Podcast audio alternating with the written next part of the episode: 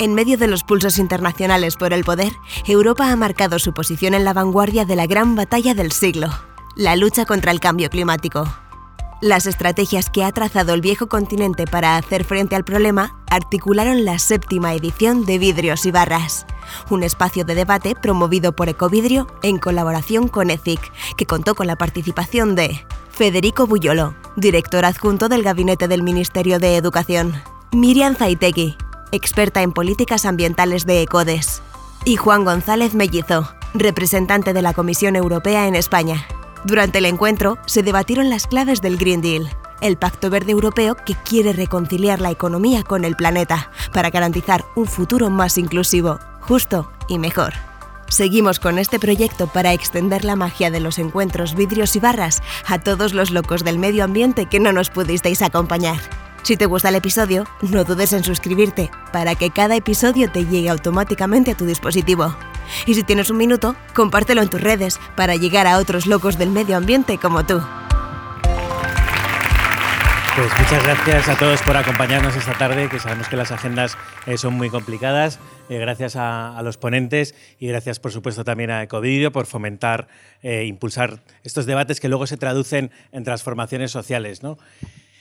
Dice o decía el maestro Enrique Morente que tendrá que haber un camino, ¿no? Yo creo que estamos en un momento histórico, ¿no? Porque la era de los combustibles fósiles tiene ya fecha de caducidad, se está se está eh, derrumbando y tenemos que aprender a conciliar la economía eh, con, la, con, la, forma de vida que tenemos, que, tenemos ¿no? con la salud del planeta. Hay que procurar también que esa transición ecológica sea una transición justa. Eh, no olvidemos que el impuesto al diésel fue la chispa que encendió eh, Francia con los, con los chalecos amarillos. Y en este contexto eh, histórico, pues aparece el Green Deal, que no es algo nuevo, pero sí es algo necesario y urgente. Y, y, pone sobre la mesa que en el centro del sistema, en el epicentro del sistema, tiene que estar la transición ecológica. Y la conecta con los otros retos eh, sociales que tenemos por delante. No podemos hablar hoy de cambio climático si no hablamos de revolución digital, si no hablamos eh, de migraciones, si no hablamos de educación, si no hablamos de desigualdad eh, y pobreza, que afecta también siempre de forma más directa a la mujer, si no hablamos del papel que tienen también las, las ciudades en todas estas transformaciones en impulsar un progreso sostenible. El reto que tenemos es eh, titánico. ¿no? Eh, la Comisión Europea eh, ya ha puesto un año, 2050, para que Europa sea neutra en, emisiones.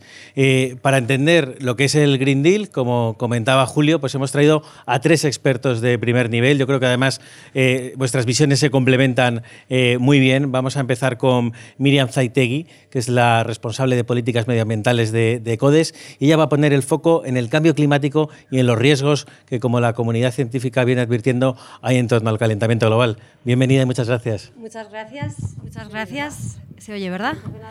Bueno, antes de nada, has mencionado a Enrique Morente, he vivido mucho tiempo en Granada y ya me, he emocionado. Eh, a ver, me toca la parte un poco apocalíptica, pero voy a intentar no, no, no, serlo demasiado. O sea, que al principio voy a dar unos cuantos datos, porque es verdad que la situación pues, es preocupante. ¿no? La pregunta, bueno, gracias a ECIC, por supuesto, por, por invitar. Y, y, además os voy a dar las gracias por otra cosa. Eh, si siempre fue importante que sociedad civil pudiera debatir con aquellas instituciones que tienen poder de decisión, ¿no? Eh, creo que en el contexto efectivamente de emergencia climática es aún más importante, así que es de agradecer que, aprovechemos cualquier excusa para que estemos todos presentes y todas las visiones complementarias, para, para, que todo sea más participativo y efectivamente hacer esa transición justa de la que, de la que hablas.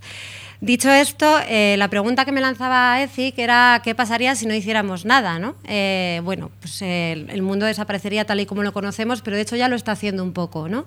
Ya haciendo cosas, o sea, ya con este año el IPCC, el Comité de Expertos, o sea, la ciencia, el Comité de Expertos de Naciones Unidas, la ciencia nos decía, justo antes de la cumbre del clima aquí en Madrid, que con lo que hay sobre la mesa, cumpliendo los acuerdos de París, la temperatura a final de siglo iría a 3,2 grados. Es decir, el doble prácticamente de aquello por lo que estamos luchando, ¿no? Un grado y medio. Eh, Em, dato, por ejemplo, que, se suele quedar, ¿no? Ninguna persona por debajo de los 34 años ha vivido un año menos cálido que el anterior. Es decir, hay una tendencia clarísima a temperaturas extremas, lo estamos viendo, lo estamos sintiendo. Se habla de 22 millones de refugiados climáticos, porque por supuesto este incremento se refleja de muy distintas maneras en cada país. Y este año hemos visto cosas pues distópicas, y yo creo que la palabra distopía es algo que cuando trabajas en cambio climático te sale solo, porque a veces tienes un poco la sensación de estar viviendo una irrealidad, Eh, hemos visto este año, por ejemplo, pues el Ártico arder. Eh, es algo como impensable. Antes de ayer daban temperaturas en la Antártida de 18 grados centígrados. Es decir, la situación es, grave. Eh, a mí lo que me, digamos, me intriga es cómo hemos llegado hasta aquí. ¿no? Creo que es muy eh, importante que para hacer las cosas y hacer una reflexión profunda sobre lo que nos está pasando, no es solo resolver, por supuesto, la parte económica, la parte social, sino hacer una reflexión muy profunda, porque si os preguntara ahora cómo hemos llegado hasta aquí, seguramente pues todos decimos los combustibles fósiles, la revolución industrial, y sí, eso también, pero aquí nos ha traído una forma de pensar como seres humanos. Y aquí tenemos que ir como más al fondo, y me encanta además que haya eh, alguien de educación con nosotros, porque creo que en esa forma de cambiar la forma de pensar, aparte de un pacto verde, que yo lo veo como, bueno, pues, por supuesto, mm, contentísima de que exista, desde sociedad civil pediremos siempre más ambición, porque la situación lo, lo requiere, por supuesto, pero creo que la filosofía, las humanidades, eh, todas esas disciplinas van a tener que ir de mano de la ciencia para cambiar esa forma de pensar que nos ha traído hasta aquí. Una forma de pensar muy cortoplacista que, que yo creo que simplemente es, o sea, no, no quiero filosofar demasiado, pero eh, la propia condición de ser humano finito nos, nos impide un poco trascender, mirar a largo plazo. Em, en 1972, de hecho, eh, cuando es en Estocolmo, se da la Declaración de Estocolmo, que es la primera vez que se empieza a hablar del de, el medio ambiente como limitador del modelo de desarrollo.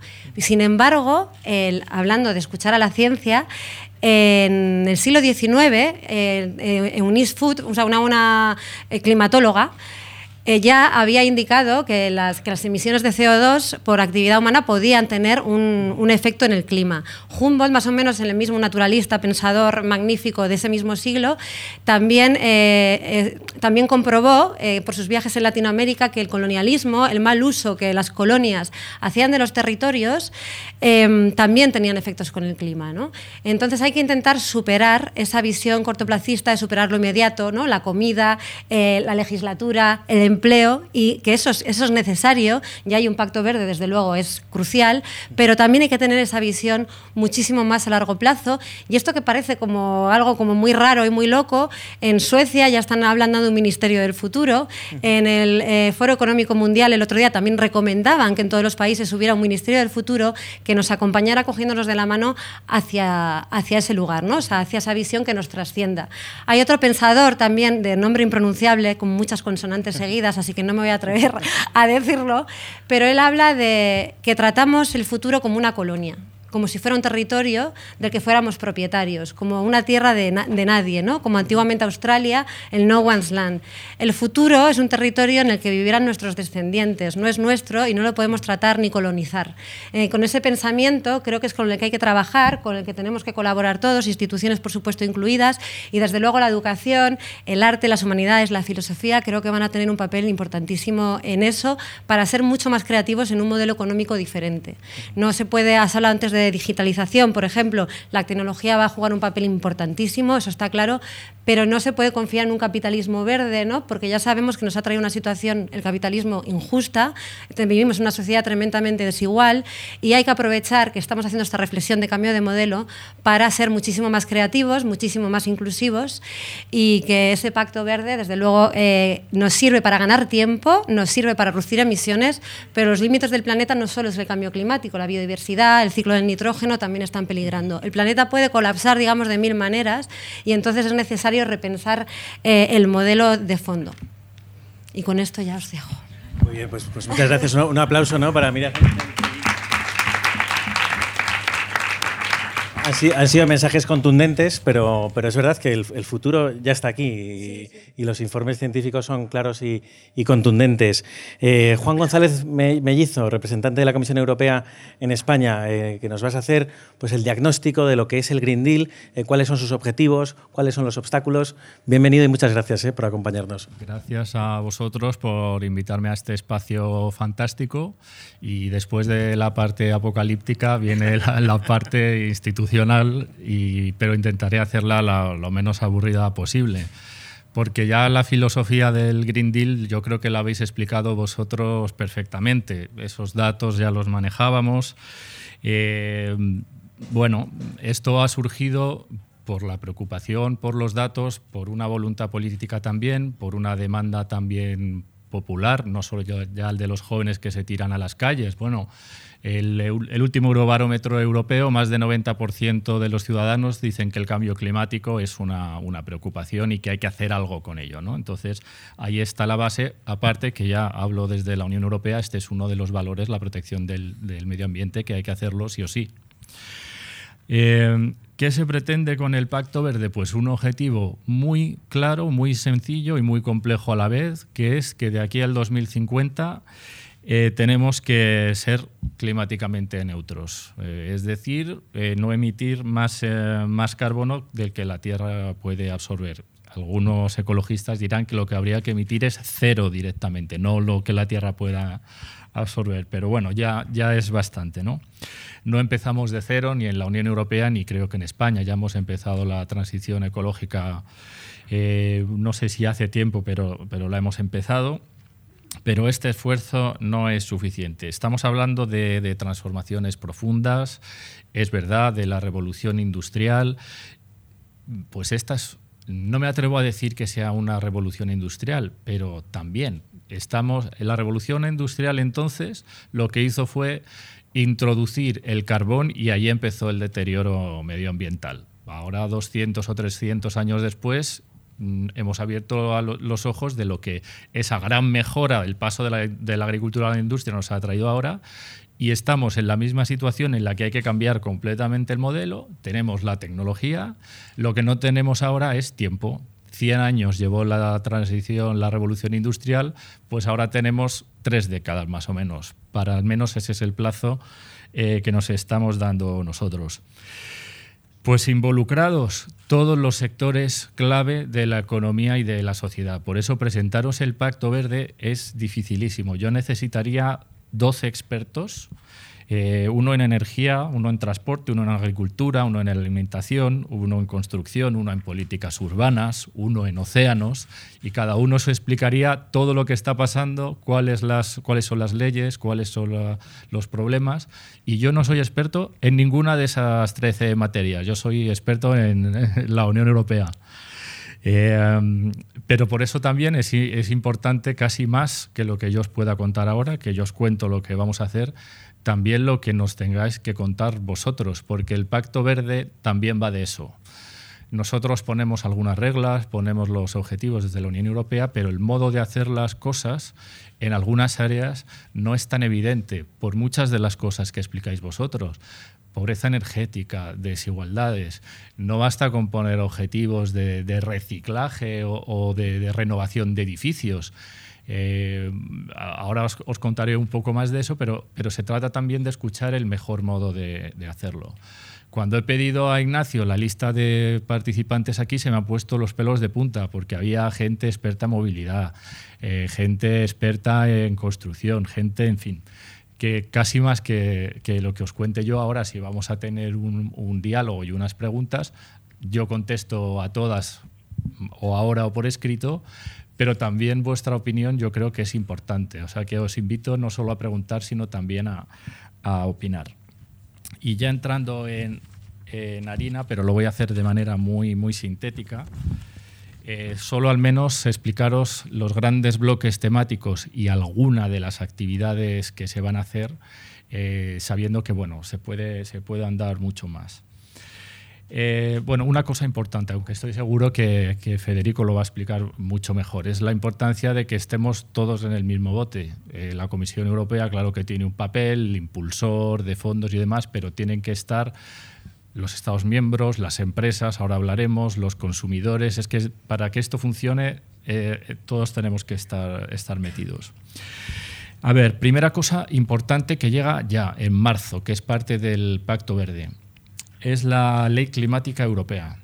¿Por qué es importante? Porque este compromiso político de neutralidad eh, se va a convertir en un eh, compromiso jurídico. Se va a obligar a, bueno, a todos los Estados miembros con esta ley a que fijen de manera legal eh, sus objetivos. Y es también un incentivo también a la inversión de las empresas cuando existe una, una seguridad jurídica. Esto llega en marzo junto con una estrategia industrial eh, a nivel de la Unión Europea en la que justamente los temas digitales, o sea, se quiere tomar medidas para ver cómo los temas digitales pueden contribuir a la, transición verde y un plan nuevo de economía circular. Energía. Hay que descarbonizar el sector de la energía. 75% de las emisiones de gases eh, vienen del sector de la energía. Ya hemos empezado con eso. Eh, las empresas eh, nos dicen, sobre todo las que están en temas de energía, la gran importancia de las tecnologías, la, neutralidad tecnológica, que ellos puedan elegir pues, la tecnología que mejor se adapta para descarbonizar en sus sectores sabiendo que ni el petróleo ni el gas van a desaparecer ni un día, de un día para otro. Em, luego, edificios.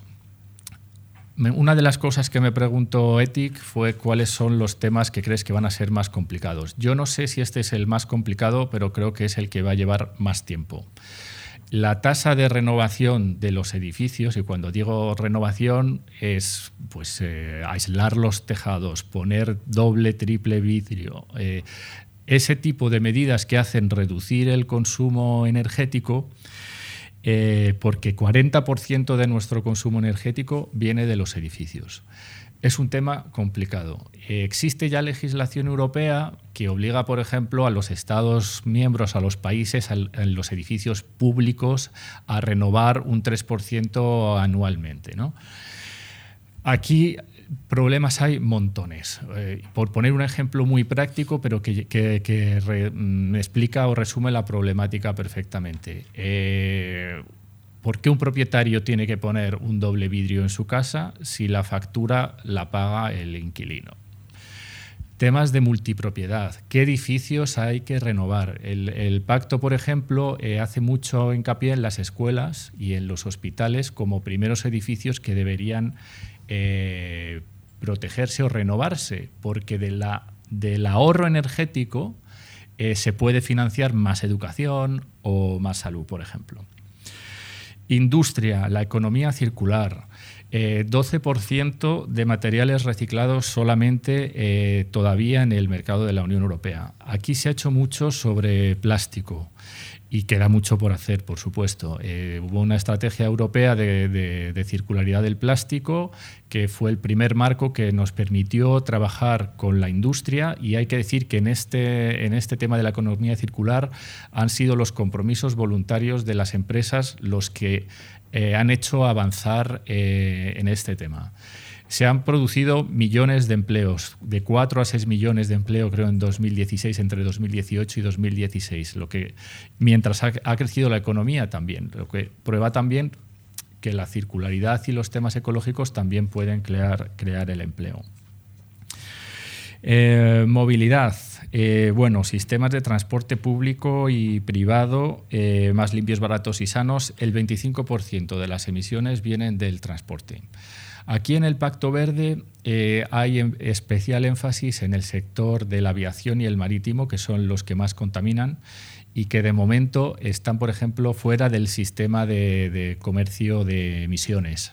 Pues esa es una de las medidas que se, quieren tomar. El transporte intermodal, por ejemplo, eh, que, se, que lo más posible se reduzca en las carreteras y se produzca o en trenes o en vías fluviales, que a lo mejor, bueno, eso en, algunos países es más factible que en otros. Eh, podía, podíais seguir, eh, pero lo voy a dejar aquí solo con, esta, con este ejemplo, que hay otros muchos de áreas temáticas. Podríamos hablar de diversidad, podríamos hablar de agricultura, podríamos hablar también de las desigualdades o del impacto que va a tener en, los agricultores la economía sostenible o en los consumidores. Eh, pero yo lo dejo aquí y así durante el debate todas estas cosas que me he dejado en el tintero seguro eh, las podemos discutir con un poco más de atención. Pues muchas gracias y a vosotros.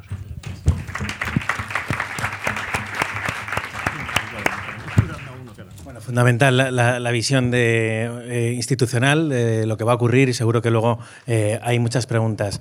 Eh, pasamos con Federico Bullolo, que muchos de vosotros le conocéis. Ahora es director del gabinete del Ministerio de Educación, pero bueno, pues él ha sido una de las personas que ha impulsado la Agenda 2030 en los últimos años y bromeábamos antes diciendo que la COP eh, yo creo que sin Federico eh, no se podía haber celebrado porque fue algo épico. Y él nos va a hablar eh, de alianzas, que comentábamos también antes la importancia para remar juntos. Y adelante y muchas gracias. Bueno, gracias Pablo y, gracias a todas y a todos por estar aquí. Antes lo decías, ¿no? De que estos actos antes eran 10, 12 personas, ahora ya no somos más, somos más de 55 por lo que he contado. Y, si yo echo la vista atrás en el año 2015, cuando empezamos, incluso un poquito antes, porque tuve la suerte de participar también en la confección de la Agenda 2030, si me dijeran que en el año 2020, ya estamos en el 2020, 2020 íbamos a estar así y hablando de pacto europeo el New Green Deal y de hablar de todas estas cosas, diría, no puede ser. Es decir, está zumbado, esto no puede pasar. Eh, escuchando a Miriam, me, venía a la cabeza que tengo que mirarla en el móvil para decirle exactamente eh, la frase que decía eh, Vargas Llosa de, en qué momento se jodió el Perú, ¿no? Pues esto, ¿En qué momento se jodió todo esto? ¿no? que yo creo que, por cierto, lo hemos preguntado muchos y perdóname, yo creo que ahora son los capitalistas los que están preguntando en qué momento se jodió el sistema. Y cómo, es decir, hace poco veíamos en el Financial Times una portada que decía hay que resetear el capitalismo. Por lo tanto, algo está cambiando. Antes decía eh, Miriam de lo distópico, ¿no? de que estamos en ese mundo distópico, de que estamos viendo cosas que antes no se vivían. Claro, eh, venía antes en la radio escuchando a una petrolera diciendo que va a poner en marcha los primeros cargadores ultra rápidos de energía para los, para los coches. Y decía, uy, algo aquí está pasando, algo está pasando, ¿no? Fijaros, es que esto ha cambiado todo por completo. Es decir, estamos viviendo, ya no solamente hemos dicho el cambio de una era, el era del cambio, no, es que está cambiando por completo absolutamente. Y afortunadamente hoy nos damos cuenta que ese cambio, esa transformación está en nuestras manos, que en otros momentos no ha pasado. Y ahora sí que está en nuestras manos. El Pacto Europeo viene a ser, fijaros, una cosa muy curiosa. Hace tres años, o hace un año y medio, voy a irme más corto, cuando empezamos a trabajar la Agenda 2030 desde el gobierno, y lanzamos en octubre del año pasado para que el presidente de gobierno pidiera en Estrasburgo que la Unión Europea hiciera una estrategia de desarrollo sostenible, nadie de la Unión Europea, ninguno de los comisarios hablaba de Agenda 2030, de desarrollo sostenible, etcétera, etcétera. Ahora, con la nueva eh, eh, presidenta van der Leyen, hay peleas entre Timmermans y, el de Economía, que ahora se me ha ido el nombre, para saber quién de los dos, exacto, quién, lleva, quién de los dos lleva la Agenda 2030. Pero no solamente esto, sino que Van der Lenden a todos los comisarios en su hoja de deberes les ha dicho, oiga, y usted tiene que tener en cuenta que sus áreas tienen que estar relacionadas con Agenda 2030. Por lo tanto, estamos en ese cambio y estamos en la necesidad verdaderamente de que se produzca esa transformación. ¿En qué momento se jodió el Perú?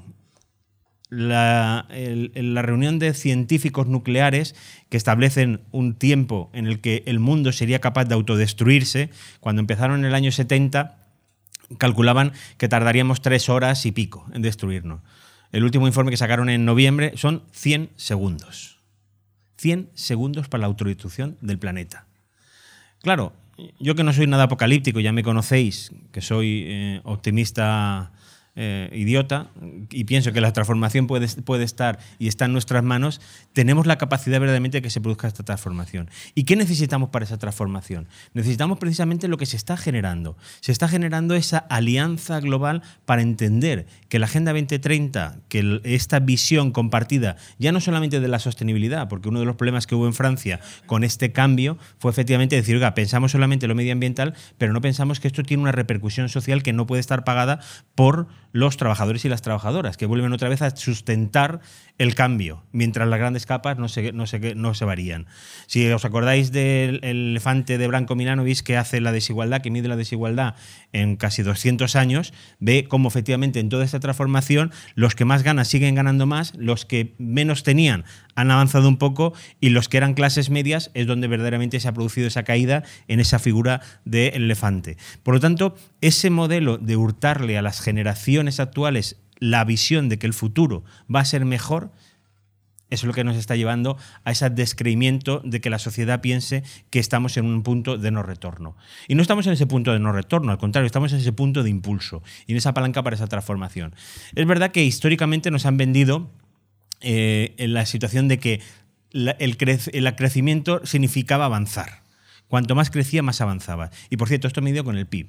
El PIB se ha multiplicado, es decir, en España hemos multiplicado el PIB por 100, si no recuerdo mal, las últimas cuatro décadas, pero sin embargo tenemos más desigualdad que teníamos anteriormente. Es verdad que antes éramos todos pobres y unos pocos ricos y ahora vivimos en esa situación. Y se rompe ese contrato social que había permitido que derechos y libertades de los trabajadores y las trabajadoras pudieran sustentar en el que si trabajas, estudias, tienes un progreso.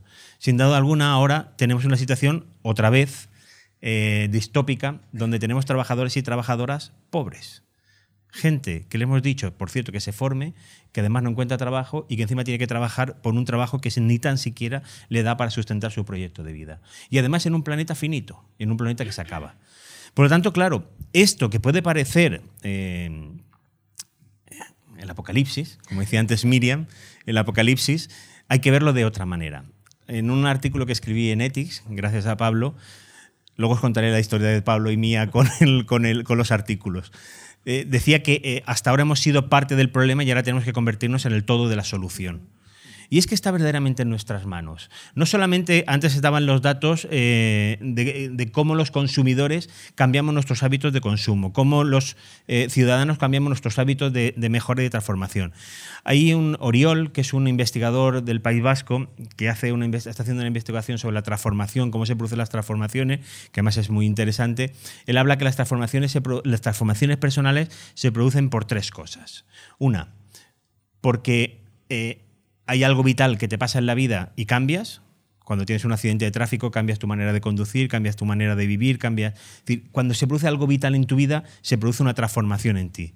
Segunda, cuando hay alguien sobre el que tú confías que te dice algo, que tú lo crees y simplemente por seguirlo lo haces. Fundamentalmente en el rock, todos los, grandes estos del rock, los influencers de ahora, etcétera, etcétera, o los grandes filósofos que nos han llevado a seguir esa estela. Y tres, cuando hay una presión social y tú lo que quieres es estar dentro de ese sistema. Cuando el sistema cambia, cuando el sistema está alineado en otro ámbito, tú no puedes quedarte fuera del sistema. Entonces nos volvemos todos políticamente correctos y se produce esa transformación que no lleva vuelta atrás, sino que lleva vuelta hacia adelante. Si vamos al mercado laboral o vamos al mercado de los estudios, eh, Harvard tiene un estudio que dice que el 80% de los egresados de Harvard ya eligen ellos dónde quieren ir a trabajar. Y su primer factor de elección no es el dinero, sino la calidad del trabajo, los valores de la empresa, la ética de la empresa, etcétera, etcétera. No nos engañemos, es Harvard y es el 80% de Harvard. Que decir, bueno, que esto no es la realidad, pero es algo que sí que es la tendencia. La tendencia dice también que aquí hay un informe de KPMG que habla también de lo mismo, de que cómo los nuevos egresados aquí en España están eligiendo ya qué empresas quieren hacer, qué empresas quieren trabajar y sobre todo en qué ámbitos pretenden desarrollar eh, su acción. Por lo tanto, todas esas visiones, todas esas líneas de trabajo que se están viendo van ligadas a un mismo objetivo, al mismo objetivo que tenemos todos, que esa es la ventaja que ahora tenemos que no hemos tenido en otro momento. En otro momento el 1% del mundo ha tenido un solo lenguaje, esto va a parecer muy de un gobierno social comunista, como nos llaman ahora, de, que el 1% domina al otro 99%. Es que no cuento la palabra, pero me entienden perfectamente. Hoy el otro 99% tenemos un lenguaje que permite verdaderamente establecer, y aquí va mi cuña publicitaria, el nuevo contrato social global en ese contrato social global que no significa solamente de pensar en lo económico, lo social, lo medioambiental, sino verdaderamente de transformar, de transformar el mundo en que vivimos, de transformar la economía para que verdaderamente sea sostenible, genere sociedades inclusivas, no más inclusivas, inclusivas. Yo no quiero una, algo que sea más justo, yo quiero justicia social. Y además entendiendo que vivimos en un planeta finito. En un planeta finito que, eh, que tiene una serie de recursos. Efectivamente, eh, como decía Juan antes, es decir, no solamente ya es el mitigar o adaptarse, sino que incluso hay que revertir muchas de las situaciones en las que estamos viviendo. Y esto no significa necesariamente el decrecimiento. Yo estoy en contra de ese concepto de que hay que decrecer para que todos... ¿no? Yo estoy en contra de ese concepto.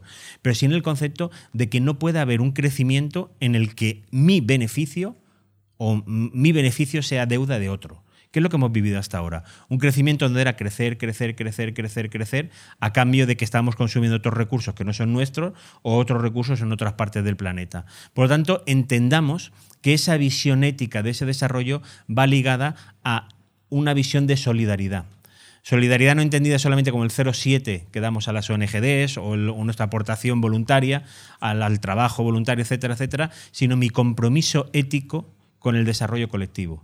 Daniel Inanity, con eso termino, que ya me he enrollado, dice que no podemos pasar de la, eh, del individualismo egoísta a la estupidez colectiva que se trata de generar verdaderamente una sociedad colectiva donde la colectividad también beneficie al individuo. ¿no? Entonces, por lo tanto, para mí la ética es esto y la solidaridad fundamentalmente es cómo con mi acción contribuyo a mi beneficio, pero sin duda alguna contribuyendo al entorno en el que estoy y además con esa visión de desarrollo sostenible. Ese es el cambio que tenemos en nuestras manos. Tenemos un contrato social global que establece la Agenda 2030 y todos los instrumentos. Por cierto, Europa tiene otra vez la capacidad de volver a liderar, como lideró con el contrato social a través del, nuevo, del Pacto Verde, otra vez una visión de desarrollo distinta a aquella visión que nos habían vendido que el crecimiento económico era lo que iba a solucionar los problemas. Por lo tanto, tenemos, y con esto acabo, que empoderarnos. Empoderarnos significa, sin duda alguna, no solamente salir a la calle y reivindicar, que sin duda alguna no podemos perderlo. Empoderar significa, como dice eh, Pepe Esquinas, convertir el carro de la compra en un carro de combate.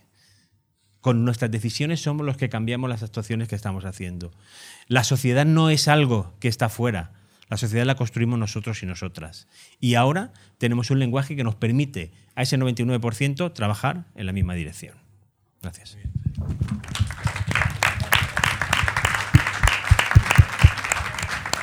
Muy bien, pues muchas gracias Federico. Ha, trascendido al final tu visión eh, la parte de alianzas y, has, eh, dado más, más enfoques.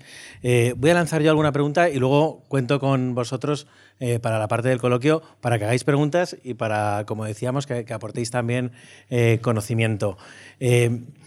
Eh, me gustaría preguntaros, porque hay, países que se han mostrado ya reticentes al Green Deal, eh, países como Polonia, Hungría o República Checa.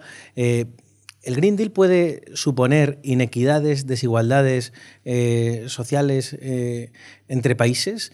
y en caso afirmativo, ¿hay mecanismos para evitar estas desigualdades entre países?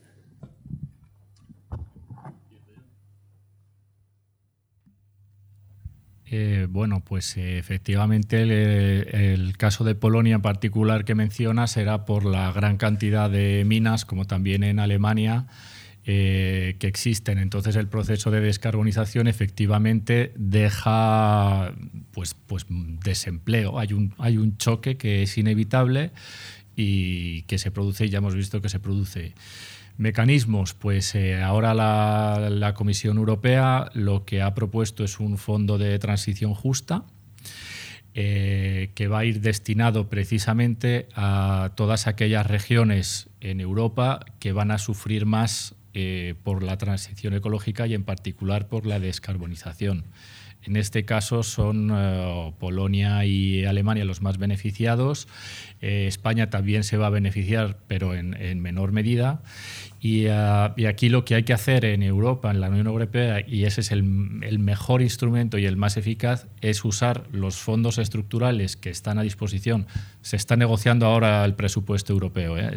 pero aún así, eh, los fondos europeos estructurales de toda la vida, la política agrícola, Ahora los planes de la Comisión son que aparte del mecanismo de transición justa, se destinen, pues en su, no sé si en su mayoría, pero al menos un 30% o un 40% a la transición ecológica. Es decir, en vez de subsidiar la, agricultura tradicional, eh, pues eh, dar subsidios a la transición ecológica y ayudar justo a las, a las regiones más desfavorecidas.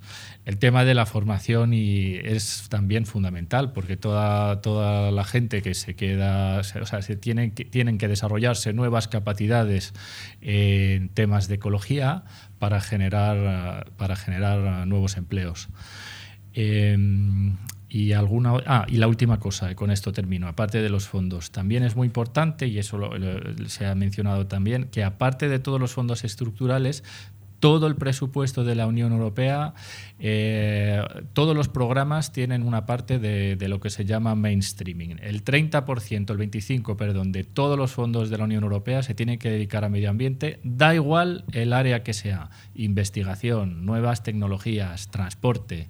Eh, y eso también es una, novedad ahora o un, paso adelante eh, que no existía en, las comisiones precedentes. Entonces, estos son los instrumentos, al menos desde parte de, Europa, que están a disposición. A nivel nacional, mm, ya eso depende de cada Estado miembro. Eh, se ha centrado mucho la, respuesta al final en, fondos, ¿no? en presupuestos eh, para compensar desequilibrios. Eh, no sé si hay otro tipo de, medidas más en el campo de la innovación. Mira, siguiendo un poco lo que estabas diciendo, vamos a ver. tampoco nos engañemos.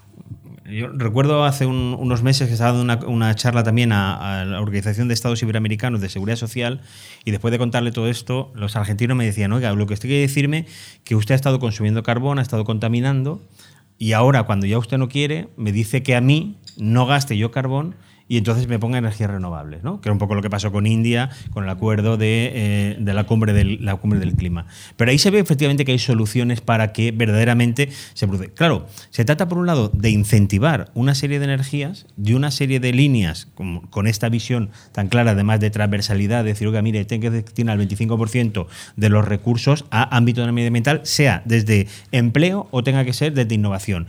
Y dos, a desincentivar. Desincentivar no solamente desde este ámbito, sino también desde todos los ámbitos que tiene que ver.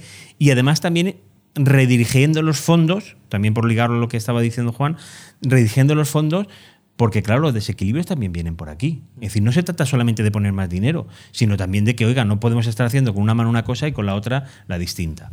A los países, a estos países, bueno, aquí hay que diferenciar dos cosas. Una, cuestiones políticas y otras cuestiones estructurales.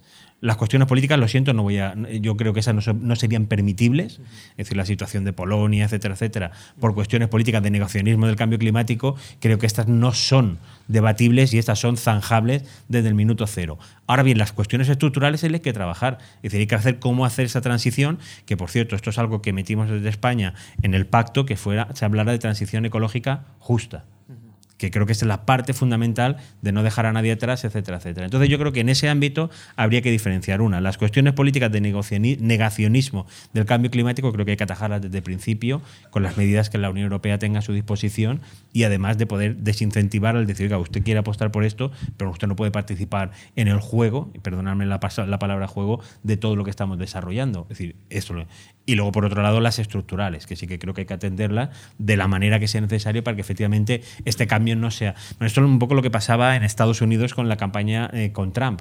Trump llegó a decir, no, no vamos a cerrar las, minas de carbono y vamos a apostar no sé cuánto. Claro, en todos los sitios que habían minas de carbono, etcétera, etcétera, y trabajadores, es donde Trump consiguió unos de los eh, resultados mucho más eh, holgados que podía pensarse simplemente porque por otro lado no se explicó bien lo que se pretendía y que no se hablaba de esa, de esa transición justa.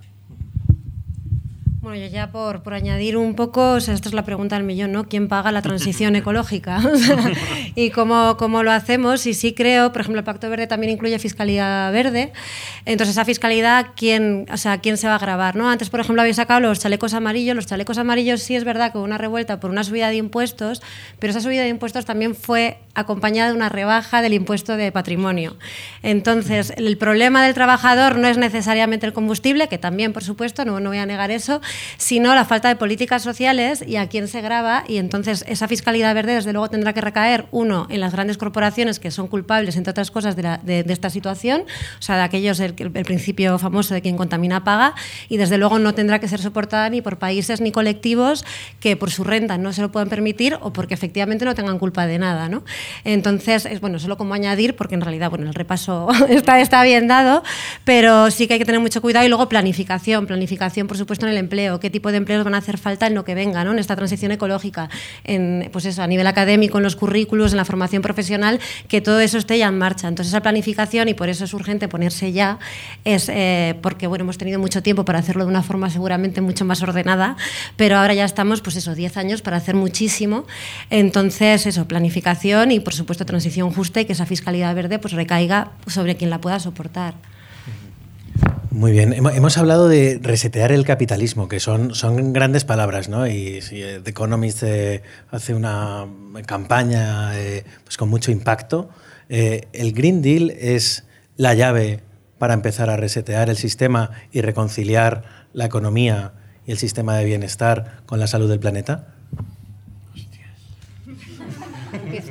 Empieza tú. Venga, pues voy a empezar yo. ya Es que, además estáis dando visiones ciertamente eh, negativas y a mí me gustaría buscar eh, espacios de construcción. ¿no? Eh, no, bueno, no, creo que sean especialmente negativas. La situación es grave, pero una vez no me acuerdo quién decía ¿no? que un activista, yo me considero como tal, un requisito para ser un activista es ser optimista, ¿no? porque si no, imagínate, a ver cómo tiras.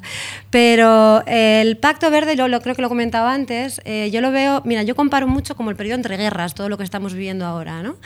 Eh, creo que es una, es una medida de economía de guerra, que nos va a hacer ganar tiempo. Y en ese tiempo, es decir, el Pacto Verde no acaba con el capitalismo, no lo resetea. Tampoco creo en el decrecentismo, porque me parece irreal. Me encanta el modelo cuando lo leo, o sea, me, me encanta la teoría, pero en 10 años ni como ciudadanos estamos dispuestos a hacer ese cambio de modelo porque simplemente no se puede. Hay que encontrar esa vía del medio. Para encontrar esa vía del medio, creo que el Pacto Verde efectivamente es esa economía de guerra que nos va a dar 10 años para poder luego avanzar y hacer reflexiones más profundas. Y como yo me imagino, ¿no? como el título del evento, o sea, ¿se puede reconciliar la economía? La economía son muchísimas cosas, la economía de casa, es la economía del tiempo, es la economía social. Creo que hay muchas formas de economía, de iniciativas, el autoconsumo, por ejemplo, va a ser energético, ¿no? va a cambiar totalmente la forma en la que gestionamos ese mercado, ¿no? ya no van a ser dueños, se va a descentralizar. Entonces creo que van a convivir eh, la macroeconomía, la ligada al PIB, con otras que van a ser mucho más locales y van a ser iniciativas que ahora incluso se, se combaten ¿no? y que quizá haya que promover como ejemplos incluso de buenas prácticas, porque ofrecen otro espacio, lo que hablaba antes de cambiar la forma de pensar, ¿no? de pensar fuera del marco y que en realidad además creo que ese tipo de economías empoderan al ciudadano, lo hacen más responsable y además le dan muchísima más capacidad de acción.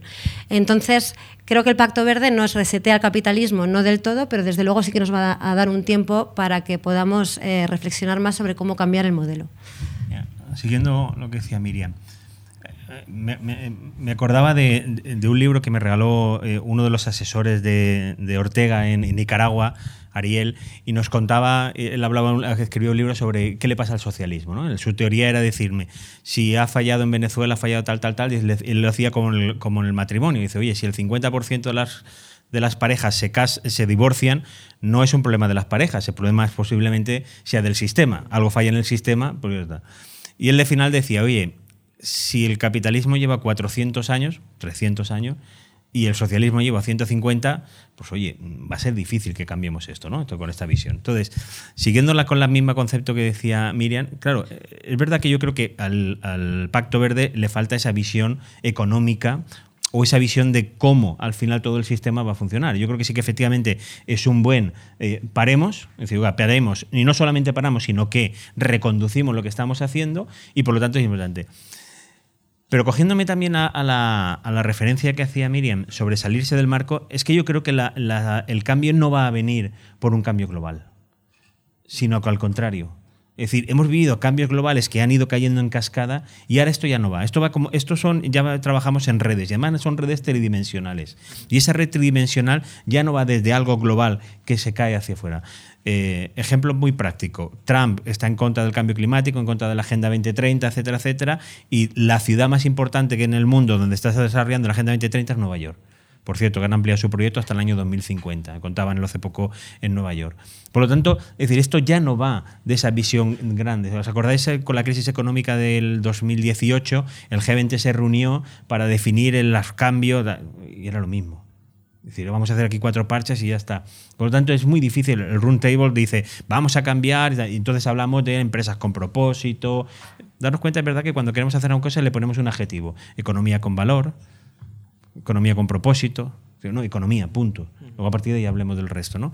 Por lo tanto, yo creo que, eh, siguiendo la misma tesis de Miriam, estamos en ese cambio y en esa transición que nos tiene que llevar al modelo. Pero ese modelo no va a venir de lo grande. Sí, muy, importante ahí el papel de las ciudades, ¿no? Al final, como epicentros de transformación las y progreso. son fundamentales. Antes he hablado de la digitalización y estamos hablando, y se me habría comentarlo, claro, la digitalización tiene que ver mucho con el cambio climático. Hace poco escribí un artículo para una revista de, la, de, fomento y, y hablábamos de cómo las ciudades tienen que, con la unión entre la Agenda 2030 y la Agenda Urbana. Claro, es que ahora donde se va a desarrollar todo es en las ciudades. Las ciudades, el 75% de la, de la población vamos a vivir en grandes ciudades. Ciudades, aquí ya vivimos, pero muchas ciudades no tienen más de un millón de habitantes. Pero además consumiendo el 65% de los recursos y ocupando solamente el 3% del planeta, con lo que eso lleva. Por lo tanto, tiene que haber una integración. La digitalización tiene que ver con la movilidad urbana tiene que ver con la mejora de la administración, tiene que ver con la transparencia, tiene que ver con la gobernabilidad de las ciudades, tiene que ver con eh, eh, la gobernanza con los derechos de los ciudadanos y las ciudadanas, con la transparencia, con el empoderamiento de la ciudadanía. Y esto tiene que ver mucho también con cambio climático. Por lo tanto, ya vemos que ya no se pueden pensar en actuaciones que vengan solamente de lo grande, con grandes eslóganes que quedan muy bien y quedan muy bien porque son impulsores, como el Pacto Verde que genera una línea, o como las misiones. Hemos hablado del Pacto Verde, pero no estamos hablando de las misiones que tiene la Unión Europea, una de ellas de que 100 ciudades en el año 2030 sean carbono cero. Ostras, esto es, potente, ¿eh? es decir, que en el año 2040 o 2050 100 ciudades europeas sean carbono cero, wow, esto estamos hablando de, mucha, de mucho ámbito. Y no solamente tecnológico, sino también de un cambio cultural. Y ese cambio cultural es el que tenemos que hacer, y así que dejo apuntillado, a través de la educación. Eh, pues eh, yo creo que ya lo habéis dicho más o menos todo. El Pacto Verde es sobre todo un impulso si lo del capitalismo es... Me gustaría que me hicieras la pregunta dentro de 200 años y te la, y te la podría responder.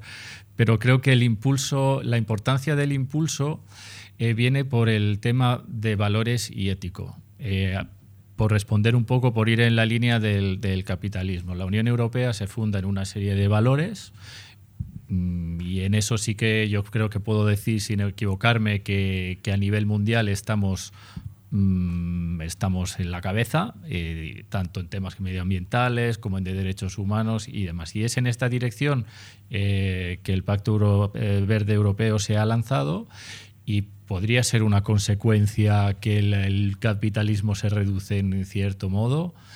Pues a lo mejor sí, pero lo que pretende el pacto también es, yo creo, resolver un problema urgente eh, y poner los medios siguiendo eh, pues un poco la línea que ha seguido de actuación en, temas climáticos, pero insistiría sobre todo en que está basado pues en unos valores y en, una ética eh, y, en, el deseo de, bueno, de que se extienda tanto en los países de la Unión Europea como a nivel global. Muy bien, pues muchísimas gracias. Yo creo que, hemos aprendido un poco mejor lo que es el Green Deal, cuáles son sus objetivos, los obstáculos. Eh, y bueno, muchísimas gracias a todos por habernos acompañado. Gracias también a los ponentes, Juan, Federico, Miriam y por supuesto a Covidrio por impulsar estos debates. Un fuerte aplauso para nuestros invitados. Eh, la idea de que tenemos que dejar a un lado de una vez por todas ese individualismo egoísta mm, que nutre al capitalismo y virar más hacia un desarrollo donde seamos conscientes de que nuestro impacto, eh, nuestro bienestar está generando el agotamiento de los recursos que está llevando a una situación extrema. Entonces tenemos que cambiar un poco y empezar a ser más humildes y más generosos en, o sea, como sociedad. Y ha llegado el momento sin lugar a dudas.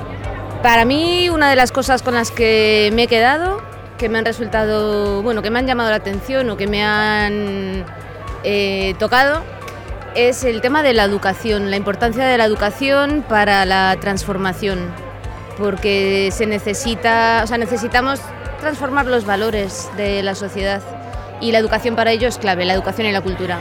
Em, a mí, con respecto a la charla, creo que es muy importante eh, poner en este debate el foco de la sociedad civil, la parte de desde cómo se piensa en Europa, eh, esta parte del Pacto Verde. Y a mí una de las cosas con las que me quedo con la inquietud de saber eh, es quizás hablaban mucho sobre el tema de cuáles son las consecuencias de no cumplir este pacto. Entonces, quizás una de las, de las cosas que me resuenan al pensar es quedarme con la duda de qué tan fuerte pueden ser estas represalias a quien no cumpla este pacto, como por ejemplo las empresas, eh, que tanto también daño y contaminación hacen. Entonces quisiera saber qué tan fuerte es esta otra parte para también, de cierta manera, obligar a estas empresas a que cumplan esta parte del pacto. Si la economía pasa por la innovación y la eficiencia, es la única forma de hacer avanzar el mundo. Al final el mundo es capitalista y eso no lo, no lo podemos cambiar, pero utilicemos el capitalismo para cambiar el mundo.